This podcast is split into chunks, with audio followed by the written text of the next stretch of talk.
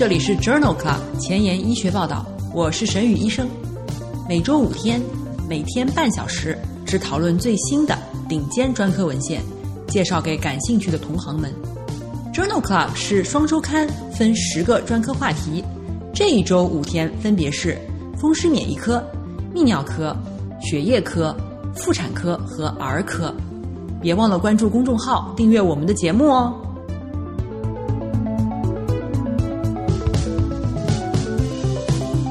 头条：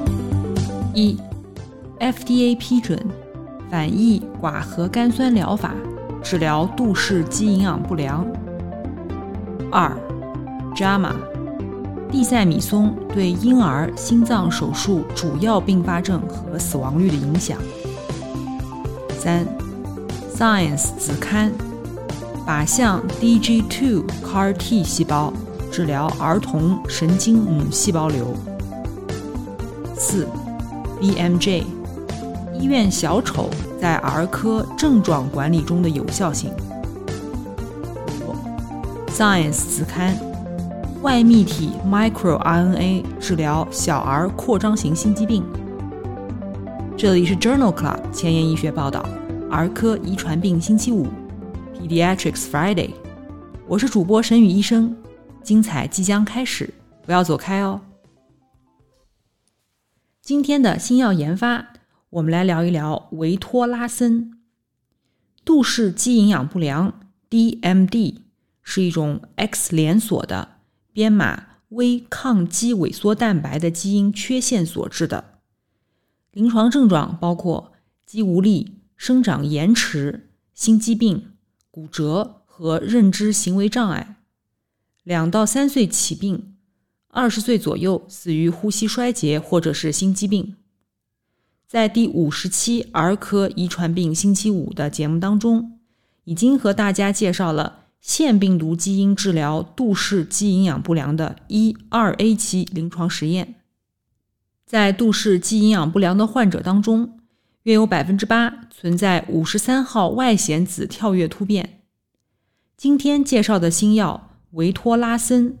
是一种新型的反义寡核苷酸，通过屏蔽或者跳跃抗肌萎缩蛋白基因中的外显子五十三，来促进功能性抗肌萎缩蛋白合成。二零二零年八月，FDA 已经批准了维托拉森用于治疗。DMD 五十三号外显子跳跃突变的患者，维托拉森治疗杜氏肌营养不良患儿的二期临床研究，于二零二零年的八月发表在了《JAMA Neurology》杂志上。这是一项为期四周的随机临床实验，随后是二十周的开放标签治疗期。年龄四到九岁的杜氏肌营养不良的患儿。存在五十三号外显子跳跃突变，共十六人，其中十五人是白人。参与者每周接受四十毫克每公斤，也就是低剂量的维托拉森静脉注射，或者是八十毫克每公斤高剂量的维托拉森静脉注射。治疗二十到二十四周以后，低剂量组患儿肱二头肌的。抗肌萎缩蛋白生成升高了百分之五点七，高剂量组抗肌萎缩蛋白浓度升高了百分之五点九。药物的耐受性良好，研究期间没有发生严重不良事件或者是死亡。在第二十五周时，与六十五个年龄相匹配、治疗历史相匹配的历史对照组患者相比。所有接受维托拉森治疗的患儿的功能测试上都有了显著改善，包括从仰卧位到站立的时间，维托拉森组缩短了零点一九秒，历史对照组延长了零点六六秒；跑或者走十米的时间，治疗组加快了零点二三米每秒，对照组减慢了零点零四米每秒。六分钟步行实验，治疗组延长了二十八点九米，而对照组缩短了六十五点三米。这项二期临床研究认为，用维托拉森治疗后，可诱导新生的抗肌萎缩蛋白的生成，并观察到了功能学的临床改善。在《Annals of Clinical Translational Neurology》杂志上，发表了另外一篇一二期临床研究。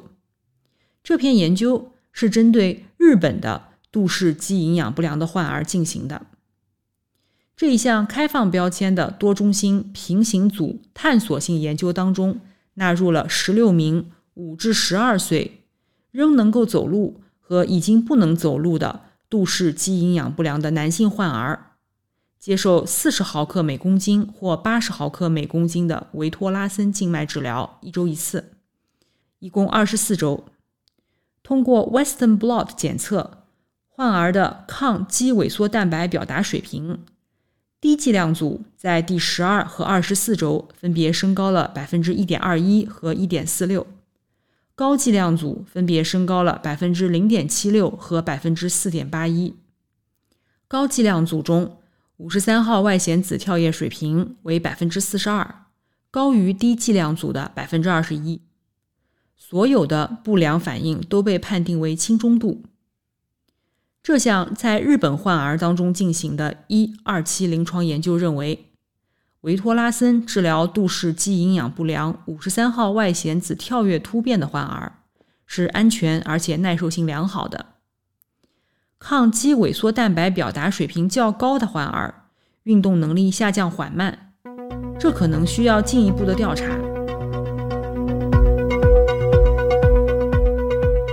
今天的临床实践。我们来聊一聊先天性心脏病。先天性心脏病是最常见的出生缺陷的类型，总体患病率为百分之一，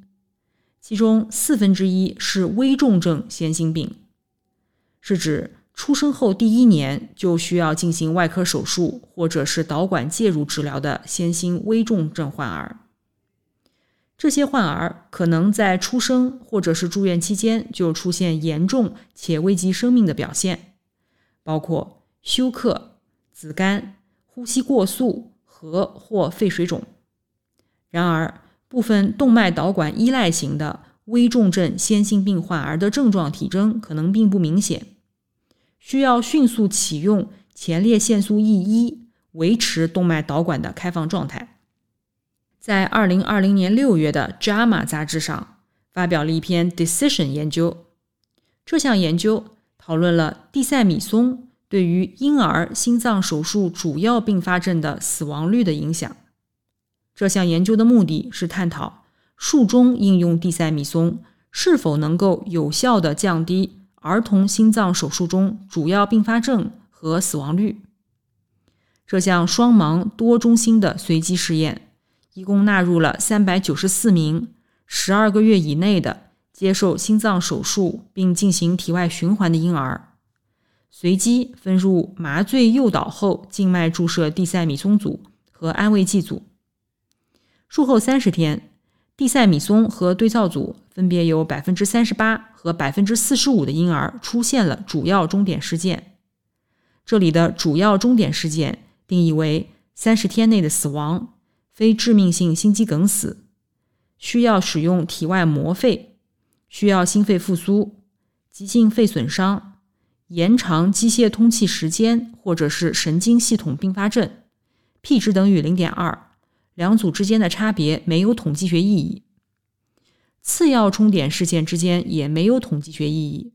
这里包括机械通气时间、激励指数、重症监护病房的住院日。再入院率以及住院时间。这项 Decision 研究认为，接受心脏手术并进行体外循环的十二个月以下的婴儿当中，术中给予地塞米松并不能显著降低三十天的主要并发症和死亡率。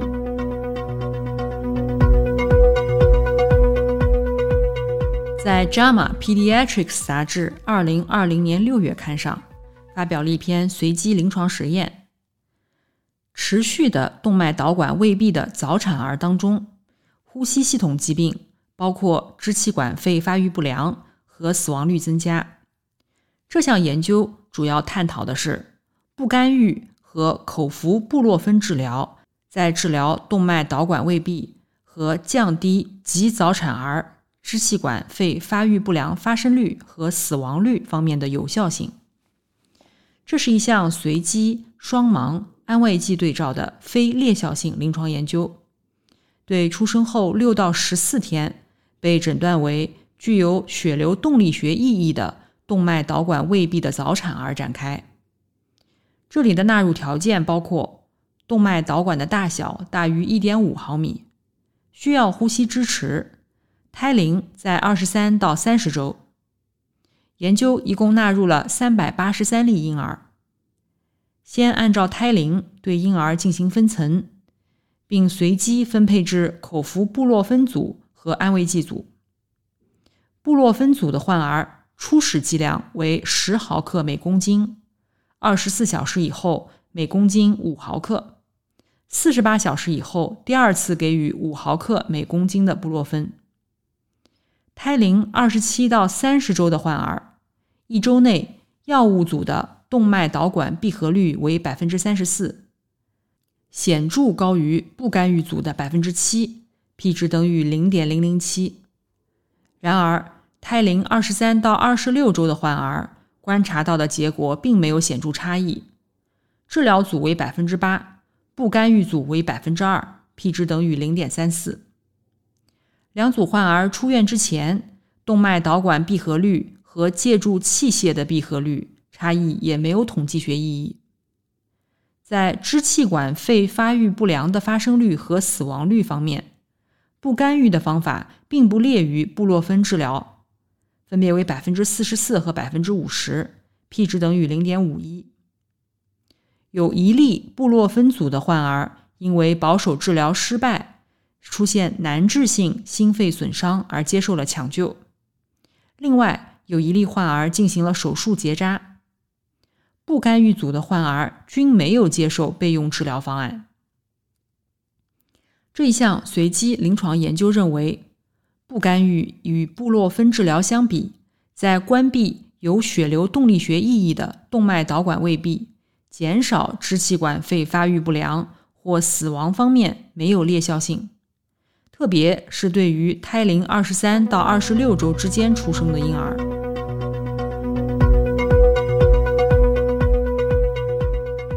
今天要分享的第三篇文章发表在《JAMA Cardiology》杂志。二零二零年十二月刊上，这是一项病例对照研究，讨论了先天性心脏病患者基因有害变异与癌症风险增加之间的关联性。先天性心脏病是最常出现的出生缺陷，患者的患癌风险增加。识别与癌症风险相关的变量，对于识别先心患儿是至关重要的。因为需要对这些患者进行纵向监测和早期干预。这项病例对照的研究目的是比较先心患者和正常对照组中癌症危险基因有害变异的频率。这是一项病例对照研究，研究者对于四千四百例先心患儿，平均年龄十三岁，和九千八百例健康人，平均年龄五十二岁进行了比较。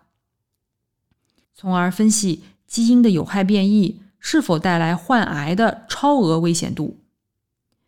癌症风险调节基因发生功能缺失突变的情况，在先心患者中发病率显著高于对照组，分别为百分之三点二和百分之一点七，风险比为一点九三。功能缺失变异的发生率在先心患者合并心外异常以及。先心病合并神经发育迟缓的患者当中尤其升高，发病率分别为百分之十六和百分之十五。这一项病例对照研究认为，先心相关的基因型可能是癌症风险增加的原因。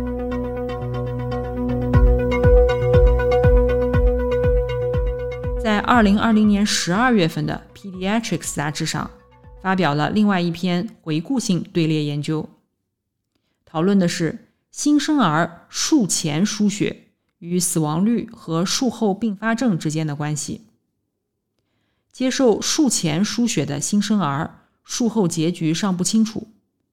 研究者纳入了2012年至2015年接受手术的新生儿，一共1万两千例，将手术48小时之内接受术前输血的新生儿死亡率和术后并发症与没有接受术前输血的对照组新生儿进行比较。与没有接受输血的新生儿相比，接受了输血的新生儿术前的共病率更高。术后的结果更差，术后并发症的比例分别为百分之四十六和百分之十六。多变量回归分析表明，术前输血与术后三十天并发症增加独立相关，风险比为一点九，和死亡率也显著相关，风险比一点九八。这项回顾性的队列研究认为，术前输血。与新生儿术后并发症发生率和死亡率增加独立相关，需要前瞻性的数据来更好的了解输血对这一群体的潜在影响。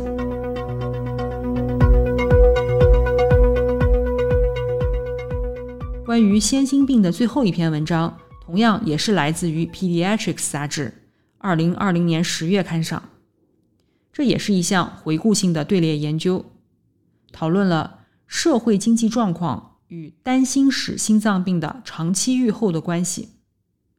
第一，社会经济地位已经成为左心发育不良综合症儿童短期死亡率和神经发育较差的重要危险因素。这项研究分析了五百例 Norwood 手术后五年和六年的患儿死亡率、神经发育。生活质量和功能状态的关系，与社会经济状况较好的患儿相比，社会经济状况较差的患儿更有可能是少数民族，二期手术时年龄更大，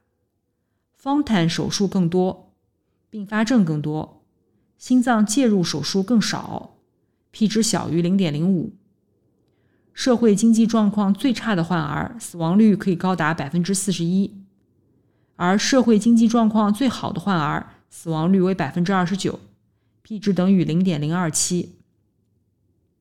六岁时，社会经济地位差的患儿在功能状态较低、精细运动能力差、问题解决能力差和适应行为能力差、沟通能力差，P 值均小于零点零五。生活质量并没有因为社会经济地位的不同而有所不同。这一项回顾性的分析认为，在左心发育不良综合症患者当中，低社会经济状况的患儿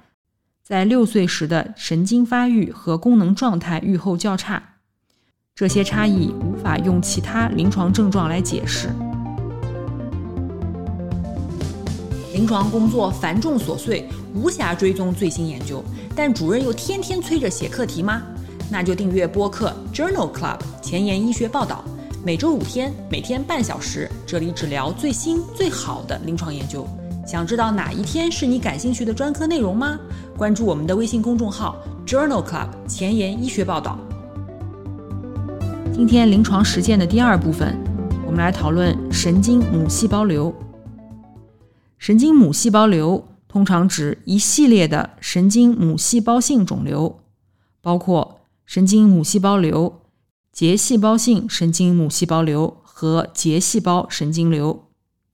这些肿瘤起源于原始交感神经节细胞，和副神经节瘤和视葛细胞瘤一样，也能够合成和分泌儿茶酚胺。神经母细胞瘤占神经母细胞性肿瘤的百分之九十七，最显著的特点是临床行为多样，可自发消退。也可以生长成熟为良性的结细胞神经瘤，或者是表现为侵袭性的疾病，伴有转移，最终导致死亡。最常见的原发部位是肾上腺和交感神经节，有时可以在产检中发现，通常在孕三十二周的超声上发现胎儿的肾上腺肿块，肿瘤处于一到二期，无 MYCA 扩增。以及 DNA 为超二倍体，且组织学表现良好，属于低危患儿，预后比较好。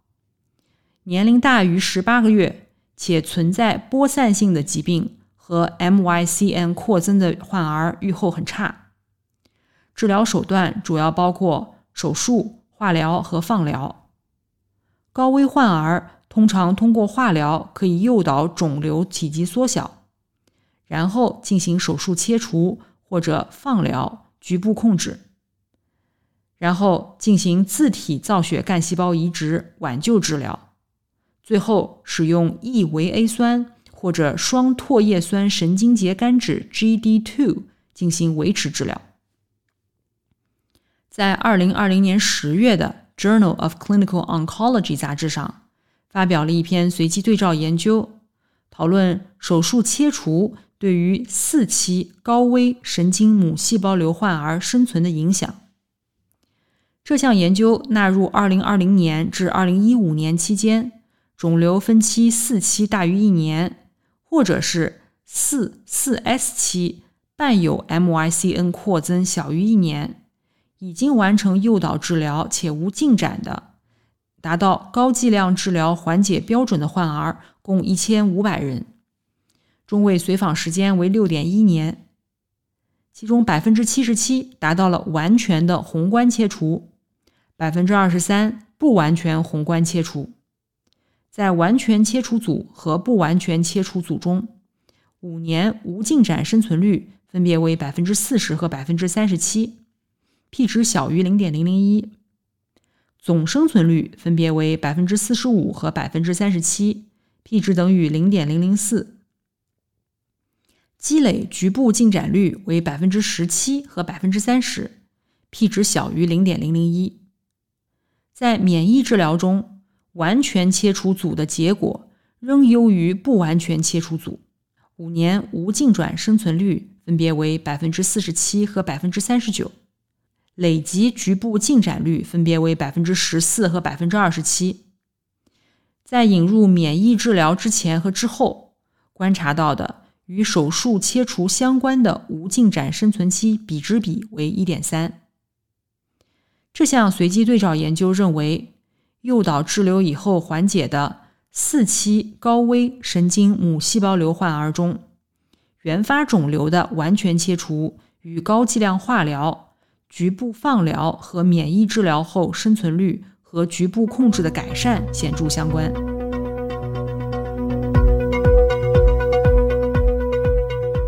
同样是在《Journal of Clinical Oncology》二零二零年八月刊上。发表了另外一篇随机对照研究。研究的目的是评价对于残留原发肿瘤增加局部放疗的辐射剂量对于高危神经母细胞瘤患儿积累局部进展发生率的影响。研究纳入了新诊断的高危神经母细胞瘤患儿，他们在诱导化疗后被随机分配接受单次或者是两次。自体干细胞移植局部控制包括在诱导化疗期间进行手术切除和最后一次干细胞移植后放疗。手术前，患儿接受二十一点六格瑞的放疗。对于手术不完全切除的患儿，额外增加十四点四格瑞，总剂量为三十六格瑞的放疗。研究中所有的患儿五年局部进展发生率。和无进展生存期总生存期分别为百分之十一点二、百分之五十六和百分之六十八。在另一个 A 三九七三研究中，患儿只接受一次骨髓移植，并且均接受二十一格瑞的放疗。在这个队列中，五年的局部进展发生率、无进展发生率和总生存率分别为百分之七点一。百分之四十七点零和百分之五十七点四。手术不完全切除的患儿接受常规剂量化疗后，五年的局部进展发生率、无进展生存率和总生存率分别为百分之十、百分之四十八和百分之五十六。接受强化放疗后，五年的无进展生存率和总生存率分别为百分之十六。百分之五十和百分之六十八，p 值分别等于零点四一、零点五零和零点二八，均无统计学差异。这项随机对照研究认为，在诱导结束以后，对于大体积的残留肿瘤进行强化放疗，并不能显著改善五年的局部进展发生率。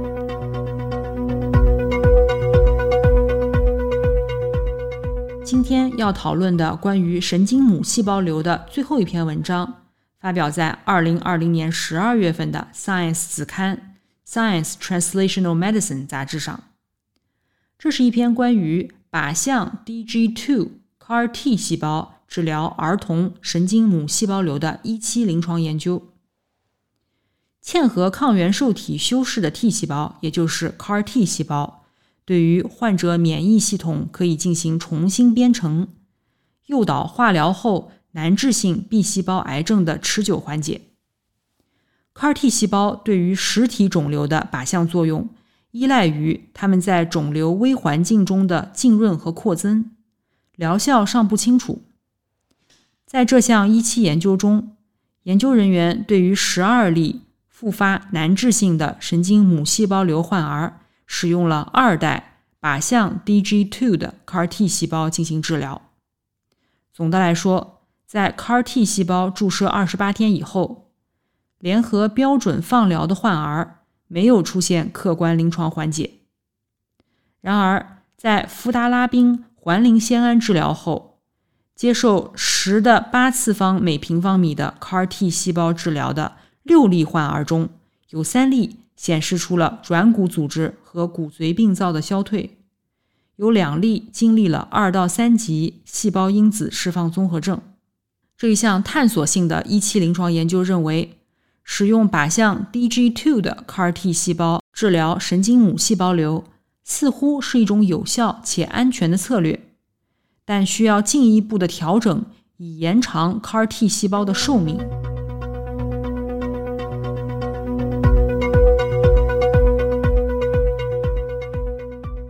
今天的交叉学科板块，我们来聊一聊心理学和儿科学交叉的文章。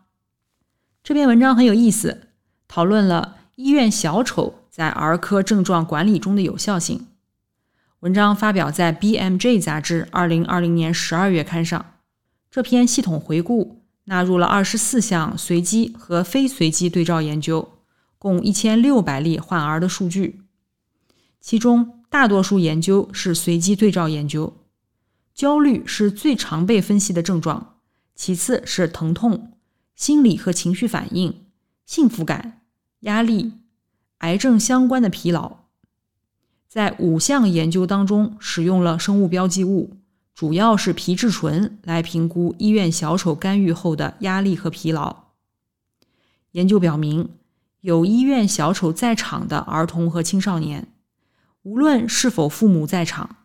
在一系列的医疗过程中，明显减少了焦虑情绪，心理调整也得到了改善，p 值小于零点零五。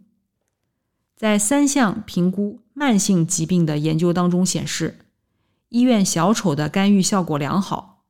在压力、疲劳、疼痛和痛苦方面均有显著的改善，p 值小于零点零五。这项系统回顾认为，在医疗系统中出现医院小丑，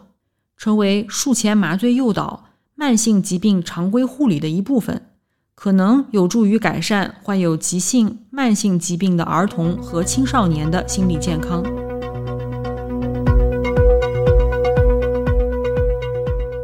今天的医学前沿，我们来聊一聊使用外泌体 microRNA 治疗小儿扩张型心肌病。在二零二零年十二月份的《Science》子刊《Science Translational Medicine》杂志上发表的这一篇基础研究，讨论了外泌体 microRNA 治疗小儿扩张型心肌病。虽然在单心室生理的患者当中，心球样细胞团延伸细胞 （Cardiosphere-derived cells，CDC） 可以改善心脏功能和预后。但其对于扩张型心肌病患儿的治疗作用尚不清楚。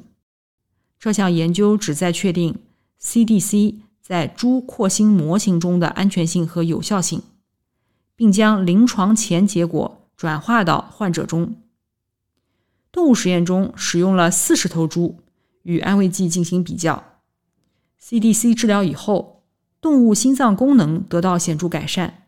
心肌纤维化减少。这些功能上的益处是通过 CDC 外泌体介导的。